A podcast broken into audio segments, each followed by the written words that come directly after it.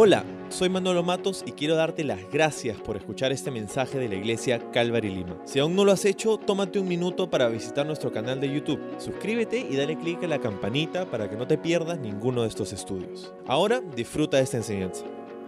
Hola, ¿cómo estás? Quiero darte la bienvenida a un nuevo servicio en línea. Qué gusto es verte conectado con nosotros este domingo. ¿Qué tal si nos dejas un saludo en los comentarios? Cuéntame algo estoy muy emocionado en este tiempo por compartir contigo la cuarta y final parte de nuestra serie que hemos llamado Iglesia Esencial. Sabes, en esta temporada nos hemos estado haciendo la pregunta, ¿qué es la iglesia? ¿Quiénes somos y para qué existimos? Y ha sido increíble pasar las últimas semanas eh, considerando lo que Dios nos dice en su palabra al respecto. Y sabes que si te perdiste cualquiera de, las, de los mensajes anteriores, ah, puedes ir a YouTube o a iTunes o a Spotify y suscribirte para poder ponerte al día eh, en el momento en el que mejor te convenga, camino al trabajo, si tu trabajo es en la casa, del cuarto a la sala o algo así, o cuando sales a caminar o a hacer deporte. sería buenísimo que si no llegaste a escuchar los mensajes anteriores a este el día de hoy, pues te puedas poner al día porque la conversación ha sido muy, muy edificante con respecto a esta temporada en la que estamos viviendo. Bueno, vamos a orar y vamos a empezar nuestro mensaje de hoy. Gracias Señor por darnos la oportunidad de reunirnos virtualmente para poder escuchar de ti, para poder considerar ese tema importante que es tu corazón hacia nosotros como iglesia, Señor. Queremos escuchar tu voz, ministranos, háblanos, bendícenos en este tiempo mientras que nos prestamos para, eh, para poder escucharte en este momento. En el nombre de Jesús. Amén. Amén. Bueno, el título para nuestro estudio el día de hoy, esta cuarta y final parte de esta serie, es el tercer eje. El tercer eje. Permíteme comenzar recordándote por qué es que comenzamos el año con esta serie. Porque eh, si sabes algo acerca de Calvary Lima es que lo que nos encanta hacer es ir a través de la Biblia, verso a verso, capítulo a capítulo. Eh, vamos viendo diferentes libros, pero los estudiamos de inicio a fin. Ah, y nos encanta hacer eso y vamos a continuar haciendo eso este año.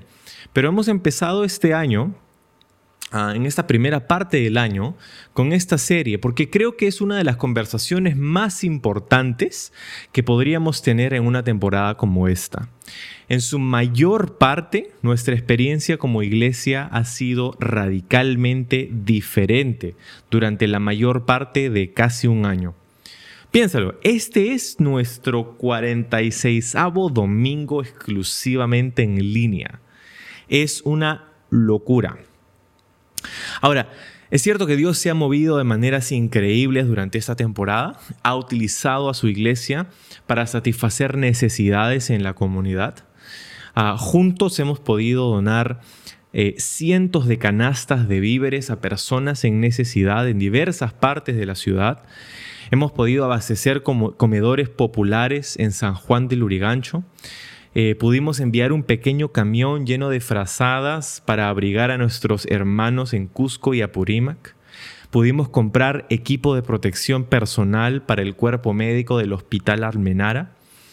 Y no solamente estas cosas, sino que en esta temporada hemos tenido el enorme honor y privilegio de ingresar a cientos de hogares, no solamente en Lima o el Perú, pero en diversas partes del mundo a través de nuestros servicios en línea.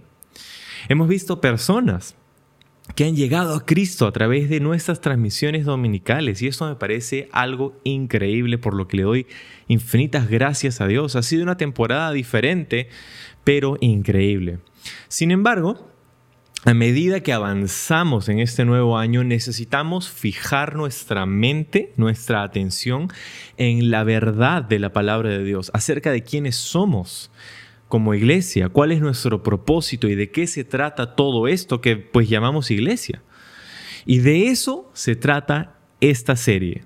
Porque mientras miramos en las páginas de la escritura nos damos cuenta de algunas cosas acerca de la iglesia. Y hemos venido diciendo que la iglesia existe y se mueve alrededor de tres ejes de acción. La iglesia, primero dijimos, mira hacia arriba, porque la iglesia existe primero para Dios. La iglesia existe para Dios, es un cuerpo que Él ha creado, Él nos ha comprado, nos ha santificado, somos su cuerpo, su familia, su casa, el lugar donde Él habita. Entonces nos damos hacia Él, miramos hacia arriba y hablamos de adoración. Vivimos para exaltar y glorificar a Dios con todo lo que hacemos. Amén. Lo segundo que hemos dicho es que la iglesia mira hacia adentro. La iglesia mira hacia adentro porque la iglesia existe para unos con otros. Y es lo que decíamos acerca de comunidad, ¿verdad? La iglesia existe como este lugar, esta colonia del cielo en la tierra. Somos la familia de Dios, unos con otros, tratándonos con, veíamos la vez pasada, con afecto, guardando la unidad, demostrando amor y sirviendo con humildad. Ah, pero ahora vamos a considerar este tercer eje, donde la iglesia no solamente mira hacia arriba y hacia adentro, sino que también la iglesia mira hacia afuera. La iglesia existe para el mundo. La iglesia existe para el mundo y esto es lo que, de esto se trata nuestra misión. ¿sí? Entonces hoy día vamos a hablar acerca de esto, nuestra misión. La iglesia existe para el mundo. ¿Sabes? Si la iglesia existiera únicamente para Dios y para unos con otros, entonces ni siquiera estaríamos aquí. Ya estaríamos en el cielo. Porque eso es lo que en última instancia es el cielo, ¿verdad? Un lugar lleno de personas que conocen, aman y adoran a Dios, que han sido perdonadas por la sangre de Jesucristo, que se relacionan entre sí a través de un vínculo perfecto de unidad y santidad. Ese es el cielo. Pero aún no estamos en el cielo. Por lo que la iglesia debe existir para algo más que para Dios y para sí misma. Y ese algo más no es algo, sino es alguien. Es alguien. Y lo que quiero decirte en este tiempo es que Dios está interesado en la gente. Y cuando digo gente, estoy hablando de personas como tú, como yo, que un día nos encontrábamos alejados de Dios. Está interesado en el huérfano, en la viuda, en la madre soltera, en el que lo tiene todo asegurado y en el que no tiene nada. Desde el bancario hasta el mendigo, el corazón de Dios se quiebra por la gente. Pero la raíz de este quebrantamiento en el corazón de Dios no es el sufrimiento en sí, ni la enfermedad, ni la necesidad económica. Es la condición del corazón humano, que está sumido en tinieblas y en pecado. Y mientras que Jesús mostró compasión frente a las ah, dolencias de su pueblo, su misión la razón por la que vino no fue para sacar a la gente de la pobreza, no fue para llevar a Israel a potestad. Su misión no fue sanar a todos los que tenían dolencias. Su misión era ponerle punto final a la tiranía de las tinieblas, al legado del pecado. Y lo hizo, lo hizo.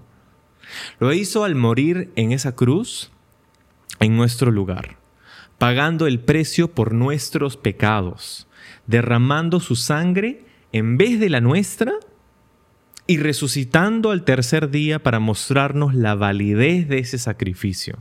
Qué día triunfante fue ese tercer día, el día de la resurrección. Y es por eso que desde ese entonces la iglesia comenzó a reunirse ese día, este día, el primer día de la semana, el día de la resurrección. Así que, ¿cuál será nuestra misión? Hemos considerado las semanas pasadas quiénes somos, ¿verdad? Hemos considerado que vivimos para Dios y existimos para Él, para adorarlo a Él. Hemos considerado que existimos para unos con otros, somos interdependientes, una familia en afecto, en amor. Pero nuestra misión la razón por la que todavía estamos aquí y no en el cielo? Bueno, escucha cómo describe Pablo lo que él entendía que era su misión y es nuestra misión. En Colosenses capítulo 1, verso 25 dice, Dios me ha dado la responsabilidad de servir a su iglesia. Me encanta eso, que Pablo diga, yo estoy aquí para servir a la iglesia. Y todos los que somos llamados al ministerio somos llamados a servir a la iglesia de Jesucristo mediante la proclamación de todo su mensaje a ustedes. Este mensaje se mantuvo en secreto durante siglos y generaciones, pero ahora se dio a conocer al pueblo de Dios, pues Él quería que su pueblo supiera que las riquezas y la gloria de Cristo también son para ustedes los gentiles. Y el secreto es, Cristo vive en ustedes, y eso les da la seguridad de que participarán de su gloria. Cristo en ustedes. Qué increíble. Y sigue diciendo, por lo tanto, hablamos a otros de Cristo, advertimos a todos y enseñamos a todos con toda sabiduría que Dios nos ha dado. Queremos presentarlos a Dios perfectos en su relación con Cristo. Es por eso que trabajo y lucho con tanto empeño, apoyado en el gran poder de Cristo que actúa dentro de mí. ¡Wow! ¡Qué increíble pasaje! Pablo describe su misión, su razón de ser, la, la, motivación detrás de la cual Pablo era una persona imparable, cuando le vemos yendo a diferentes lugares, plantando iglesias, cuando era rechazado, cuando era eh, abucheado, cuando era perseguido, cuando fue apedreado, él regresaba y seguía haciendo esto. Su misión, dice, por esto dice, hablamos a todos de Cristo, hablamos, enseñamos con sabiduría, exhortamos, queremos, queremos presentarlos a todos perfectos en su relación con Cristo. Esta es mi motivación y esto es lo que la iglesia hace, amigos. Proveemos oportunidades para que las personas se acerquen a Cristo, para que conozcan a Cristo, para que sean salvadas por Cristo. Esa es nuestra misión. Sin discriminar a nadie, todos necesitan este mensaje de esperanza, porque eso es lo que Dios vino a hacer. ¿Sí? Esa es nuestra misión de diferentes maneras podemos cumplirlo. Ah, me encanta que, entre nosotros hay personas que son dotadas para el evangelismo y salen y están ahí contra viento y marea y hacen evangelismo en las calles y un montón de cosas. Me parece fantástico, me parece increíble. Pero todos necesitan escuchar ese mensaje desde tus familiares, desde tus amigos, tus compañeros, tus vecinos, todo el mundo. Y en este tiempo necesitamos recordar eso, que es nuestra misión. Jesús dijo, vayan y hagan discípulos. Y el contexto de la evangelización y el discipulado no funcionan afuera del contexto de la iglesia, de la iglesia local. ¿sí? Esa es nuestra misión. Ahora, a la luz de todo lo que hemos venido considerando estas semanas, hemos dicho que la iglesia es mucho más que una reunión, ¿no? Pero también deberíamos decir que la iglesia nunca es menos que una reunión. En su misma definición hemos dicho que la palabra que usa el Nuevo Testamento, eclesía, significa asamblea, los que han sido llamados a reunirse. Entonces sí, la iglesia es mucho más que una reunión, pero nunca es menos que una reunión. Piensa en esto, es como un matrimonio. Un matrimonio sigue siendo un matrimonio aunque una de las partes se vea obligada momentáneamente a estar separada de la otra. Mi cuñado, Anthony, es un pastor en los Estados Unidos, pero antes él eh, pertenecía al ejército de su país y por temporadas tenía que estar separado de su familia para servir a su nación. Pero ellos seguían siendo un matrimonio, incluso a la distancia, porque esta no era la norma, sino la excepción. Y sabes, nosotros hemos estado como iglesia separados momentáneamente, pero quiero que recuerdes que esta no es la norma, sino la excepción. Piensa también en una Corte Suprema un Tribunal Constitucional. Los magistrados que la conforman son personas con familias, con mascotas, con vidas personales, que van a la calle, al supermercado, pero es cuando se reúnen que la agenda de dicha corte puede ser llevada a cabo. Es en sus reuniones que llevan la investidura de su institución, que pueden tomar decisiones, que pueden mover esa agenda hacia adelante. Y lo mismo es cierto de la iglesia. Nuestras reuniones no son algo que hacemos simplemente, es quienes somos, está en nuestro ADN desde el inicio. Y lo que sucede en nuestras reuniones tiene todo que ver con nuestra identidad y con nuestro propósito. Así que habiendo considerado estas cosas, ¿cuál es nuestro, quiénes, quiénes somos, quiénes, quiénes somos como iglesia, nuestra identidad? Hemos dicho nuestro eje hacia Dios, miramos hacia arriba, adoramos a Dios, miramos hacia adentro los unos con otros, somos una familia de fe interdependiente y considerando que nuestro tercer eje es nuestra misión y nosotros lo hemos llamado así en Calvary Lima, nosotros Calvary Lima existe para que otros puedan hallar vida y libertad en Jesús.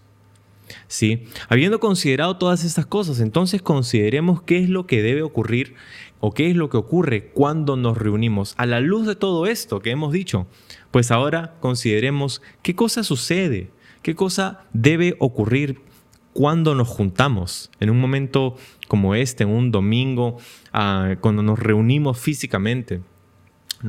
Y yo tengo cinco cosas que quiero decirte, espero que puedas recordar, apuntar, hacer parte de ti, porque esto es lo que sucede cuando la iglesia se reúne. Primero, hay cinco cosas, mejor dicho, hay cinco cosas que la iglesia del Nuevo Testamento se reunía para hacer. Sí, y seguramente hay más, pero yo veo en estas cinco categorías algo muy, muy poderoso para nosotros. Sí, lo primero que, puedo decirte es que la iglesia se reunía para celebrar. Sí, las reuniones en su inicio, las reuniones de la iglesia eran reuniones de celebración. ¿Por qué? Porque se acordaban en ese primer día de la semana lo que había ocurrido en ese primer día de la semana después de la crucifixión. Se acordaban de la victoria de Jesucristo, la total y completa victoria de Jesús sobre el pecado y la muerte, y celebraban eso. Era una celebración donde había un ambiente de regocijo mientras que se reunían los cristianos. Mira, las cosas que vivían en ese primer siglo no eran muy fáciles. Las iglesias no tenían locales que podían comprar o alquilar en ese primer siglo. ¿Sí? Eran, eran, era prohibido ser cristiano en esos días, no era parte de las religiones toleradas por el imperio romano, eran rechazados por todos. Si hubiera habido este, redes sociales, hubieran sido cancelados en un instante los cristianos, los discípulos, pero se reunían y había un ambiente de regocijo, no de pánico, no de temor, no de juicio y condenación, había un ambiente de regocijo. Se reunían primero para celebrar. Lo segundo, por lo que se reunía la iglesia del Nuevo Testamento, se reunía para adorar. Y esto lo hemos hablado en semanas anteriores, pero queremos traerlo de nuevo porque la iglesia se reunía para adorar. ¿Sí? para agradecer, no solamente para recordar, sino también para dar sus acciones de gracias a Dios. Gracias por esto que has hecho. No solamente lo celebramos, sino que Señor, tú estás con nosotros aquí en este, en este salón. Y qué increíble es pensar que Dios está con nosotros en nuestras casas en este momento, en este domingo, mientras tú estás conectándote. Tu casa se ha hecho una iglesia porque Dios está contigo, está en ti, está con nosotros en este momento en simultáneo. Hay algo especial acerca de un momento en el que la iglesia se reúne, donde adoramos a Dios, donde juntos cantamos salmos, himnos, cánticos espirituales, como dice el Nuevo Testamento. Entonces es un ambiente de regocijo o celebración. Segundo, es un ambiente de agradecimiento o adoración. Lo tercero de cinco es que la iglesia del Nuevo Testamento se reunía para equipar para equipar o entrenar a los santos, a los que conformaban la iglesia. En Efesios 4, 11 eh, y 12 se nos dice que, que Dios había seleccionado y había investido a ciertas personas para ser de bendición a la iglesia, para entrenar a los santos o equiparlos para la obra del ministerio, apóstoles, maestros, profetas, evangelistas y, y, todo esto. Entonces, tenemos eh, una, una, un propósito en nuestras reuniones de poder equiparnos, de poder entrenarnos para lo que viene el resto de la semana. Y me encanta eso. ¿sí? Porque a través de la palabra de Dios se nos dice en 2 de Timoteo capítulo 3 que toda escritura es inspirada por Dios y es útil, dice, para instruir, para instruir. Toda la escritura, toda la palabra de Dios, y por eso aquí en Calvary Lima estudiamos así la palabra de Dios, verso a verso, capítulo a capítulo, lo hacemos porque creemos que toda la escritura está inspirada y nos da la oportunidad, perdón, nos da la oportunidad de ser inspirados también. La palabra inspirada es interesante porque la palabra original ahí significa que ha sido soplada o respirada por Dios, tiene el aliento de Dios. ¿sí? Y la palabra, la raíz de eso es la palabra que significa también espíritu. Espíritu y aliento en griego y también en hebreo son la misma palabra. ¿no? Eh, entonces, la palabra inspirada, la, la, palabra de Dios, la Biblia, las escrituras, son de inspiración, nos equipan, nos instruyen, nos corrigen, nos exhortan, nos animan, ¿verdad? Y por eso que es importante hacer una prioridad de estas reuniones. Otra vez, no es algo que hacemos, es quienes somos. Y en medio de eso sucede esto también. Somos entrenados, somos equipados. ¿Cómo? A través del consejo de la palabra de Dios. Y por eso lo estudiamos juntos, lo consideramos juntos y lo aplicamos juntos a nuestra vida. Lo cuarto, ya vamos a acabar. Lo cuarto que veo a la iglesia del Nuevo Testamento reuniéndose para hacer es para dar, para dar. Sí, hay varias instrucciones a las iglesias que fundó Pablo de poder separar eh, con generosidad ofrendas para cubrir ciertas necesidades de los hermanos. ¿sí? Y esto es algo que me encanta acerca del cuerpo de Cristo, que reflejamos el carácter de Cristo, ¿no? Es un ambiente lleno de, hemos dicho, regocijo, agradecimiento, un, lugar donde podemos ser entrenados o equipados, pero también es un ambiente lleno de generosidad. Es a través de dar, no solamente económicamente, pero dar nuestro tiempo, dar nuestro servicio, dar nuestro talento para la casa de Dios, para hacer el nombre de Jesús famoso, para otra vez cumplir nuestra misión, que gente pueda tener oportunidad para conocer a Cristo, ¿sí? A través de, nuestra generosidad, entonces podemos expandir nuestros esfuerzos para el reino de Dios. No solamente a través de nuestra generosidad económica se pueden suplir las necesidades de la iglesia local, ¿sí? las cosas que, que, que hace, las operaciones de una iglesia local, sino que también a través de nuestra generosidad podemos suplir necesidades afuera. Podemos hacer todo lo que hemos hecho este año pasado, que he mencionado al inicio de este estudio. Nada de eso hubiera sido posible sin personas que hayan puesto en su corazón ese deseo de, dar para la casa de Dios, de ser generosos. Entonces vemos a la iglesia del Nuevo Testamento también dando con generosidad. La iglesia es un ambiente de generosidad. Y quinto y final, lo que veo la, la iglesia del Nuevo Testamento haciendo es una iglesia que se reunía para proclamar. Esta es la quinta y final palabra, para proclamar. ¿Sí? Para proclamar el mensaje del Evangelio. ¿sí? Hay una serie de instrucciones en el Nuevo Testamento acerca de lo que debería suceder con las iglesias que se reunían y el orden de la liturgia y el orden de las cosas que deberían suceder cuando se reunían. Y, y, Pablo daba por sentado en estas indicaciones que daba a, las iglesias que habían personas que pasaban y escuchaban, habían personas que no eran parte de necesariamente, pero estaban ahí curiosas y mirando y a ver qué pasa. Y, y, él, él entonces decía, e, esto es un testimonio para ellos, es un testimonio, somos un testimonio, debemos proclamar el mensaje del Evangelio. Y en este momento estoy seguro que hay una que otra persona por ahí que está mirando, que ha hecho clic de curioso, que por ahí un amigo compartió este enlace en sus redes sociales y está ahí, le dio clic y aquí estás. Bueno, queremos también proclamar y este es un ambiente de invitación. Eh, una reunión de, de iglesia es un ambiente de invitación. Invitamos a todos a que se reconcilien con Dios a través de Jesucristo. Ese es el mensaje del Evangelio, el que somos llamados a proclamar en nuestras reuniones también. Entonces, por eso que hay invitaciones y por eso que en este momento hay una invitación para ti una invitación para que puedas poner tu confianza en Jesús, para que puedas arrepentirte y ser reconciliado con Dios, que puedas recibir el perdón y la gracia que Jesús tiene para ti. Sí, entonces la iglesia, recapitulando, es un lugar donde hay regocijo, donde hay celebración, donde hay agradecimiento, donde hay entrenamiento o capacitación, donde somos equipados ¿sí? Es un ambiente de generosidad y es un ambiente de invitación. Todos son bienvenidos, todos son invitados, mientras que celebramos, adoramos, equipamos, damos y proclamamos el mensaje del Evangelio que es la persona y la obra de Jesucristo. Vamos a orar, Señor, gracias por este tiempo, gracias por el mensaje poderoso de tu palabra. Señor, gracias porque somos tu iglesia, somos llamados a reunirnos. Gracias porque es parte de nuestro ADN el adorarte a ti, el cantarte, el regocijarnos, el ser generosos, el eh, estudiar juntos tu palabra, el proclamar, hacer una invitación para que personas puedan conocerte, Señor. Invístenos de poder, te pedimos, para cumplir con tus propósitos y mover tu agenda y tus planes en estos días en nuestra comunidad. Que tu voluntad se haga verdaderamente en la tierra como en el cielo, pero en este tiempo en nuestros corazones queremos ver también tu voluntad. Gracias Jesús.